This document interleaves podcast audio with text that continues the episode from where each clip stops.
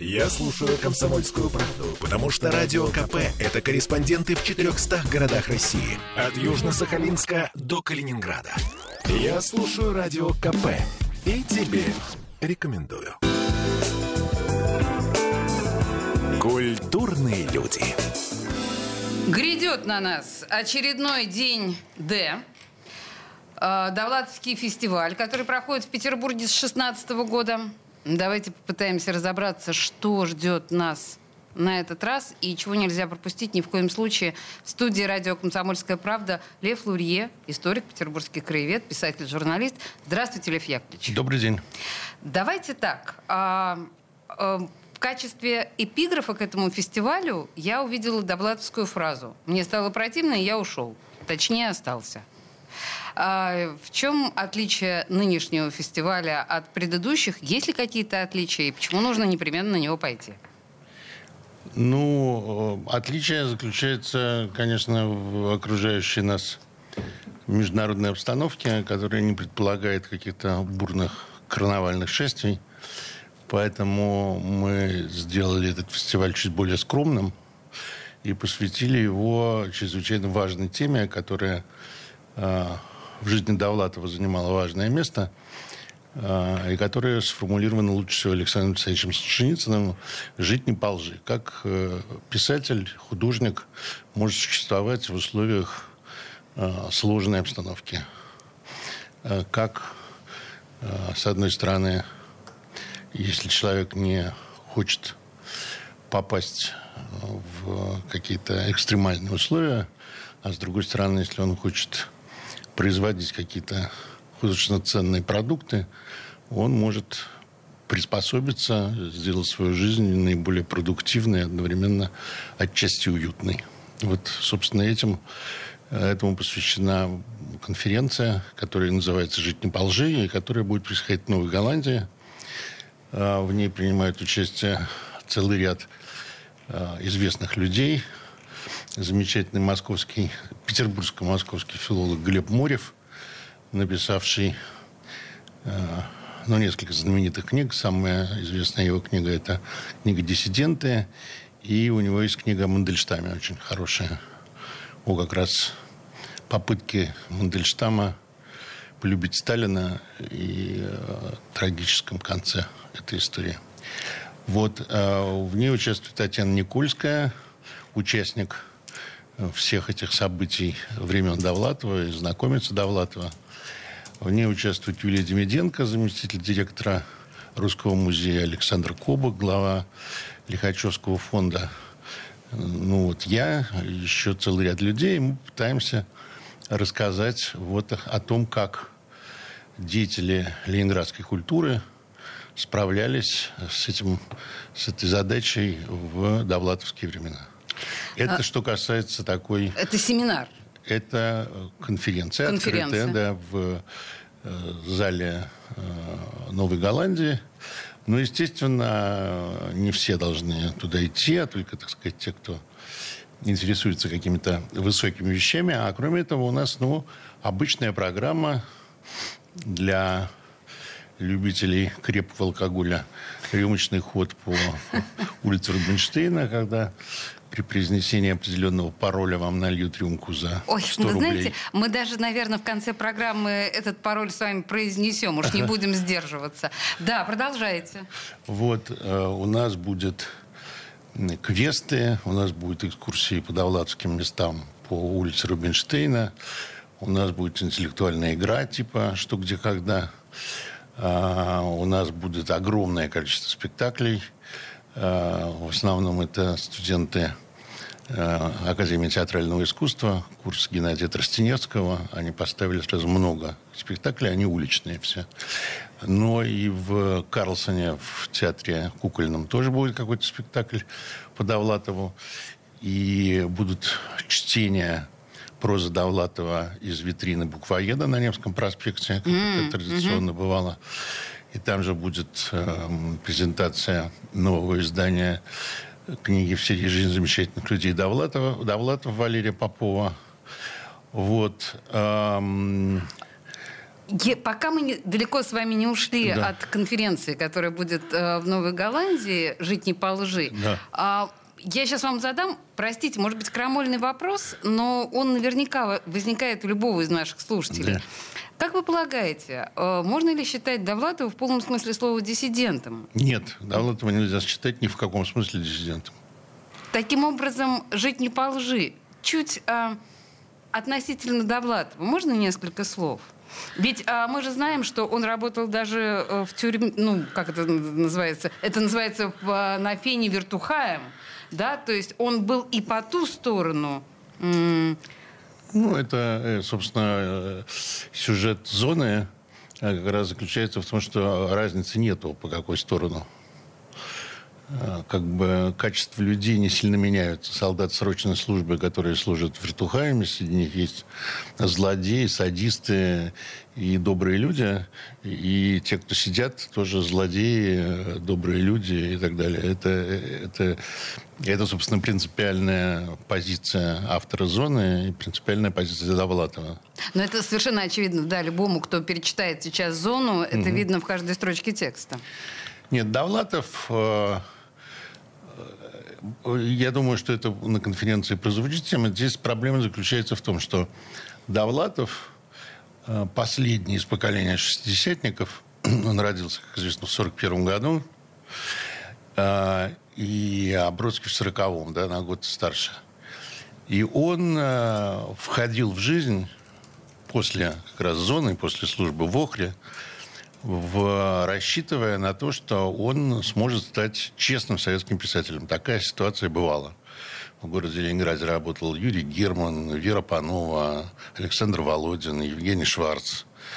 Э, из поколения чуть постарше, э, ну, собственно, того же. Кушнера, Горбовский, Соснора, тот же Валерий Попов, Андрей Битов и так далее. Они, в общем, не шли на какие-то компромиссы, Компромисс. что-то было не позволено, но, значит, они находили способы неким образом обойти это неразрешенное. И в открытой печати это с трудом находило выход к читателю, но тем не менее находило сказать то, что они хотели сказать. И Довлатов, в меньшей степени Бродский, пытались пойти по этому пути. Э, Довлатов работал в многотиражке, ходил, значит, в разного рода семинары молодых начинающих писателей – а потом в 1968 году э, двери закрылись. Те, кто вступил в Союз писателей до 1968 года, получили возможность вот такой реализации. С трудом, но через официальные источники. А для Довлатова и Бродского э, наступил конец. Бродский это понял и уехал рано, а Довлатов еще бился. Значит, Бился на протяжении 10 лет. Он же уехал в 78-м. Он уехал в 78-м, да. Значит, он э, знаменитый компромисс, попытка через Эстонию, где условия были мягче, чем в Ленинграде. И почти удалось, как вы знаете. Он работал уже не в газете, э, ну, как называется, за кадре Верфем Ленинградского строительного института многотиражки, а работал в Советской Эстонии, органе Центрального комитета Коммунистической партии Эстонской ССР. И был набран его сборник «Пять углов», и он рассчитывал, что он со своей тогдашней спутницей Тамарой Зибуновой продаст ее двухкомнатную квартиру в Таллине, вступит в Союз советских писателей в Эстонии и переедет в Москву и станет московским прогрессивным литератором. Но время было уже не то, э, компромисса не получилось. Значит, случайным образом при обыске был найден, э, была найдена зона, его выперли, его, он мог работать только экскурсоводом еще. Два года он, значит, бутыхался здесь, в заповеднике, а потом все-таки уехал. Вот. Те же, кто начинал позже, после 68 года, это мое поколение, на 10 лет моложе, они понимали, они, они понимали, что э, это не получится. Что путь в творческий союз требует такого уровня лизоблюдства, э, компромиссов, который человека просто обрушит. Из моего поколения, собственно, членом Союза писателей не стал никто из сколько-нибудь известных э, писателей ленинградских, как много их было вот старше на 10 лет. Вот. И вот так возникает вторая культура, То есть идея, которая заключается в том, что ты живешь какой-то советской жизнью, соблюдаешь какие-то негласные законы, не говоришь громко э, «долой Брежнева и Коммунистическую партию Советского Союза», не выходишь на демонстрации одиночные пикеты, но думаешь то, что ты хочешь. Если хочешь, занимаешься карате, если хочешь, ходишь в церковь, если хочешь, занимаешься форцовкой, если хочешь, пишешь роман. Но это не диссидентство, это такая внутренняя миграция. Это способ сбережения культуры. Мы говорим о И культуре. сбережение все-таки, мы говорим э, с Львом Яковлевичем Лурье о Довлатове и о предстоящем Дне Д, который пройдет в Петербурге в ближайшие выходные. Э, по по заявлению организаторов в рамках фестиваля более 40 мероприятий. Я настоятельно рекомендую не пропустить большинство из них. Мы поговорим подробнее об этом буквально через пару минут после рекламы. Не уходите никуда. Культурные люди. Я слушаю Радио КП, потому что здесь самые осведомленные эксперты. И тебе рекомендую. Культурные люди. В преддверии очередного шестого по счету Дня Д, который пройдет в Петербурге в эти выходные, э, в студии радио «Комсомольская правда» отец-основатель этого фестиваля, идеолог Лев Лурье, историк, петербургский краевед, писатель и журналист.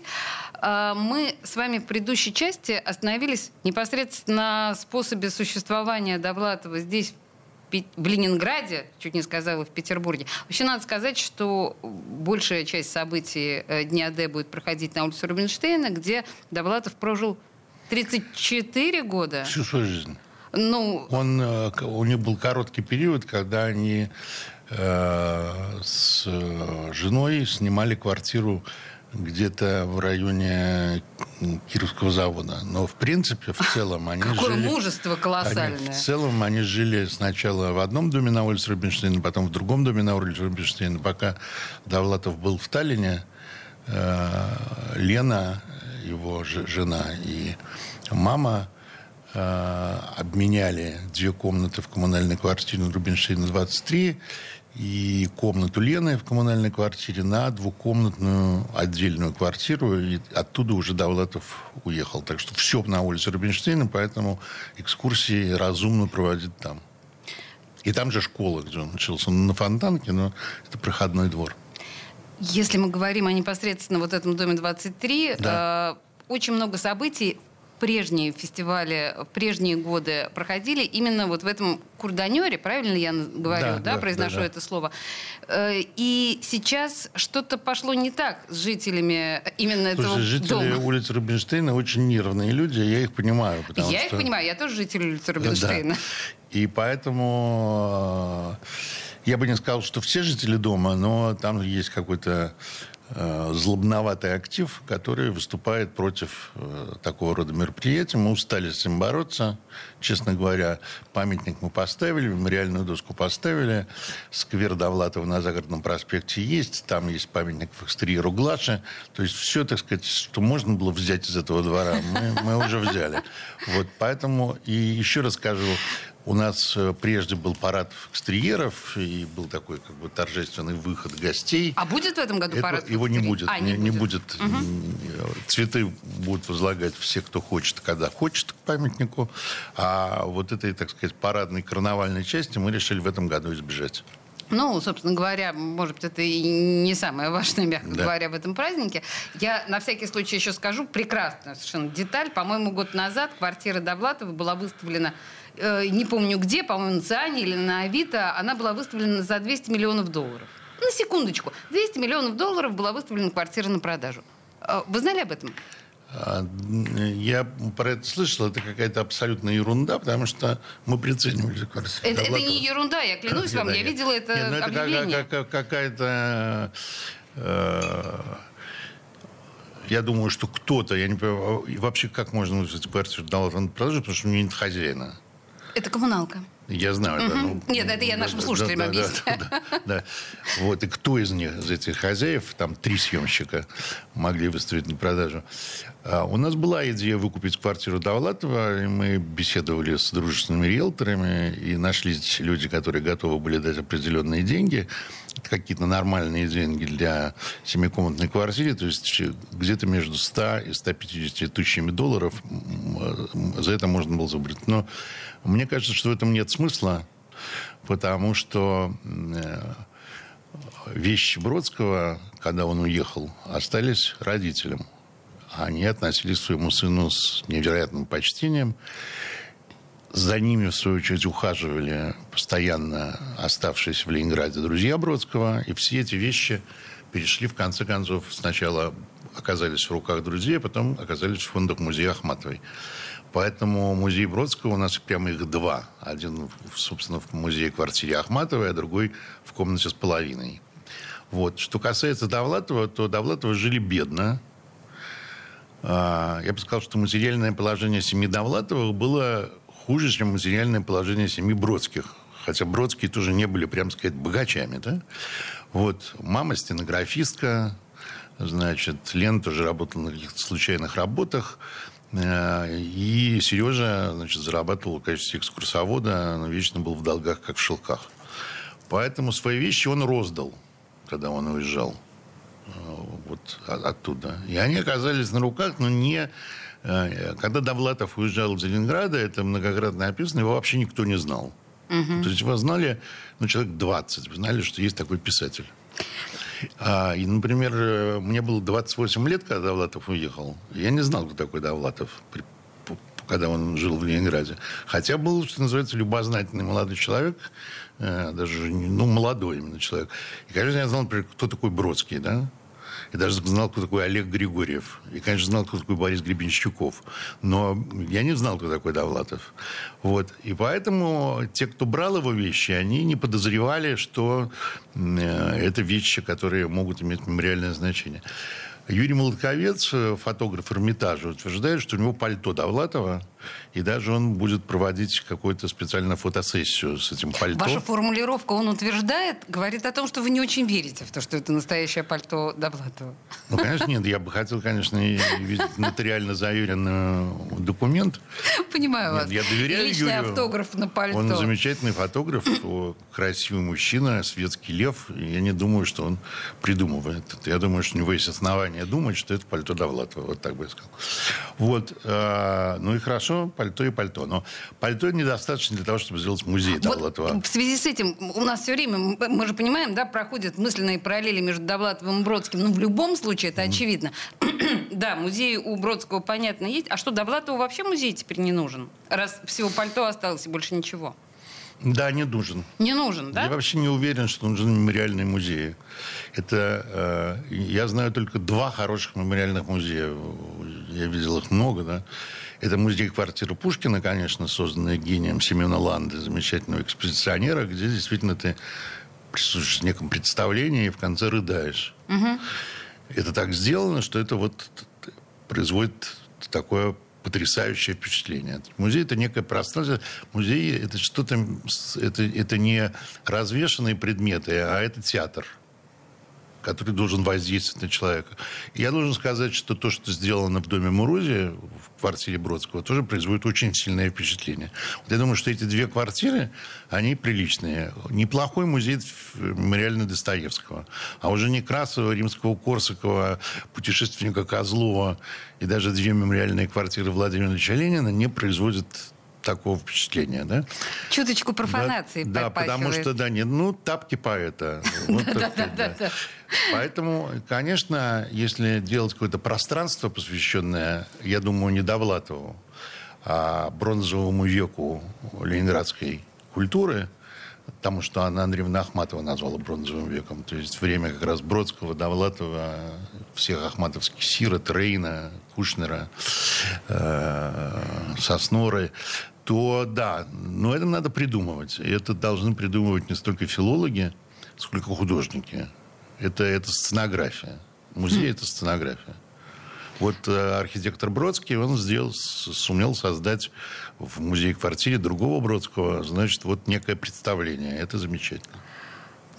Да, слушайте, действительно, наверное, это очень творческая и трудная задача, и, может быть, сейчас эту коммуналку Но, тем не менее, не на надо. день Д вы можете туда зайти и посмотреть. А коммуналку можно будет зайти? Да, а там сговорчивые хозяева. Угу. Они даже создали какую-то домодельную экспозицию. Я знаю таких две квартиры. Это квартира Распутина, которую, значит, купили какие-то люди. И мы туда водим экскурсии. Uh-huh. И там, ну, понятно, что от мебели Распутина ничего не осталось, но само пространство интересно. И то же самое с пространством Довлатова. Там они построили какие-то советские вещи, артефакты. И люди с удовольствием ходят, а они зарабатывают какую-то денежку. Но там от Довлатовского, я так понимаю, остался Ничего. только этот камин вот такой темный. Да, там что-то осталось. Э, я когда ходил туда и снимал там, то там все было завалено. Комната, где жил Довлатов, была кладовкой общей для коммунальной квартиры. Ну, понятно, да. Я, я на самом деле немножечко в детстве помню Довлатова на улице Рубинштейна, как раз вот у этого курданера, дом 23, по улице Рубинштейна стояла замечательная совершенно пивной, ну, пивная вот эта бочка, и выходил в полосатом халате огромный Довлатов в домашних тапочках. Вот это в детстве я, с детства я очень хорошо помню.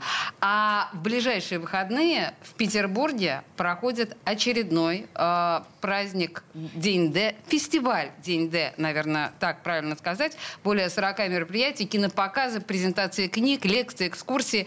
А, Лия Плурье в студии радио «Комсомольская правда». У нас сейчас новости. Мы буквально на три минуты прервемся и вернемся к этому разговору. Культурные люди. Бесконечно можно слушать три вещи. Похвалу начальства, шум дождя и радио КП. Я слушаю радио КП и тебе рекомендую. Культурные люди. 3-4 сентября в Петербурге очаги непарадной культуры, я прочитала где-то такое словосочетание очень емкое, как мне кажется, будут отмечать э, очередные э, дни рождения Сергея Довлатова, самого популярного нашего э, ленинградского, петербургского писателя. Хотя совершенно непонятно, как в студии радио «Комсомольская правда» Лев Лурье, петербургский краевед, историк, писатель и журналист. Вот совершенно непонятно. Вы сами сказали э, в нашем разговоре в предыдущей части, что когда вам было 28, строго говоря, там, в конце 70-х годов, вы не знали, кто такой Довлатов. Он стал популярным только после того, как уехал из России в Америку. Как произошел этот перелом? Вы его вы вообще откуда о Довлатове узнали? Лично вы? Я узнал за радио «Свобода». Значит, э, в тех немногих местах, где она ловилась, э, вот звучал этот баритон, который читал а, он свои, там свои работал, рассказы. Конечно, да. да. Вот, а потом э, уже в конце 80-х появилась нет, я думаю, что это был уже тамыздат, то есть э, что-то я читал в «Континенте», что-то во времени, и мы каким-то подпольным образом проникавшим в Россию. И, конечно, это сразу было как выразился бы Иван Бунин «Солнечный удар». То есть э, это произвело сразу на меня очень сильное впечатление, как и на огромное количество моих современников. То есть вы полагаете, что единожды услышав Довлатова, люди про... сразу понимали да, всю это величину. Видно, да? Это же видно, конечно, э, когда он умер э, в 90-м году, э, это Лаверт вспоминает, что она съездила в Ленинград, одной из первых из эмигрантов, Ей все говорили про... Спрашивали про Довлатова, и она ему сказала, что ты себе не представляешь, какой у тебя слава, Сережа. И тот сказал, поздно, Нина. Но видно было, что ему это дико приятно, естественно, да? А, да, то есть слава его настигла немедленно и только росла. А могло быть такое теоретически? Я понимаю, что история не терпит слагательных mm-hmm. наклонений, но теоретически могло быть такое, чтобы Довлатов вернулся? Не в 90 ну, до 90 ну, там сразу после да, перестройки. Могло, могло. Да, я думаю, что это был бы очень неудачный шаг, но Довлатов, я думаю, вернулся бы. Именно вследствие того, что э, он недополучил этой славы. Ну так вот, и да, было конечно. бы же круто. Почему вы говорите, что неудачный шаг? Очень, это мутное, бы... очень мутное время. Я думаю, что он вступил в литературную группу «Апрель». значит, э, стал бы депутатом Верховного Совета Российской Федерации. Ну, ясно, да? Вот, непонятно, что было делать в этом случае. То есть я думаю, что, как это не печально, что Бродский правильно сделал, что не вернулся, чтобы не оказаться в ложном положении. Хорошо. А, возвращаясь, опять же, а, к квартире Довлатова, и еще раз, да, мы повторим, что вообще-то можно будет туда сходить на маленькую экскурсию, да. а не, не планировал город каким-то образом выкупить эту квартиру? Ой, нет, все, что связано с городом, я просто... Это я сейчас плавно подвожу к участию города в вашем фестивале. Он участвует каким-то образом? Администрация городская? Да, я думаю, что я, это лучше спросить у Насти, нашего директора, но мне кажется, что, мы получили, как, что мы получили какие-то гранты от города. А, то есть, то есть все-таки... Это, да, это городские деньги, мы все-таки вот 6 лет подряд мы это сделали. Нет, в принципе, город в разное время в этом деле принимал участие. Если бы не Валентина Ивановна Матвиенко, мы бы не поставили мемориальную доску. Если бы не депутат от моей любимой партии «Единая Россия» Сергей Боярский, мы бы не восстановили и вице-губернатор наш Игорь Албин. Мы бы не, не поставили памятник Довлатову, потому что сопротивление было очень большое. А, ну, как, как сказать, это... Я сейчас хотела немножко съязвить. Ну, по поводу того, что как, вот город, понимаете, у нас тут такой праздник, а город в стороне, не Очень в стороне. хорошо, что город в стороне. Хорошо, да? Нет, что начальство в стороне, это всегда хорошо. Вот. Хорошо. И, и, э, и, ну, слушайте, он же не э, официальный какой-то герой. Он не Александр Невский, не адмирал Ушаков. Ой, ну слава давайте богу. Мы, в смысле... Давайте мы как-то сами будем любить своих любимых. Если государство их любит, очень хорошо. Но... Но держите руки подальше от наших да, любимых героев.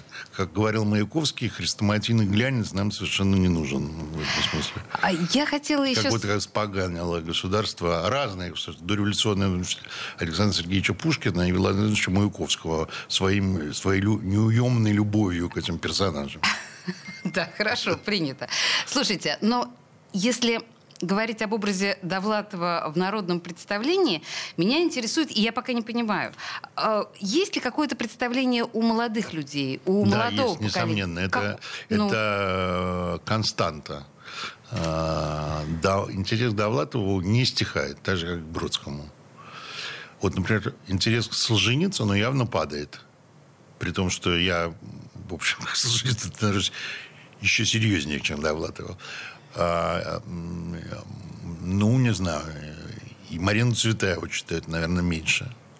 А Довлатов, так же, как братья Стругацкие, это абсолютно актуальный последние многие десятилетия писать. Я могу сказать, что Слава Довлатова в некотором смысле похожа на славу Ильфа Петрова, э, начавшуюся в 30-е годы и продолжавшуюся, по крайней мере, до 70-х, 80-х. Довлатов разошелся на пословицы и поговорки, он является частью нашей устной речи, э, то есть он вошел в общий, так сказать, культурный, культурный запас самых разных людей. У Довлатова очень важно, что он исключительно демократичный писатель, Э,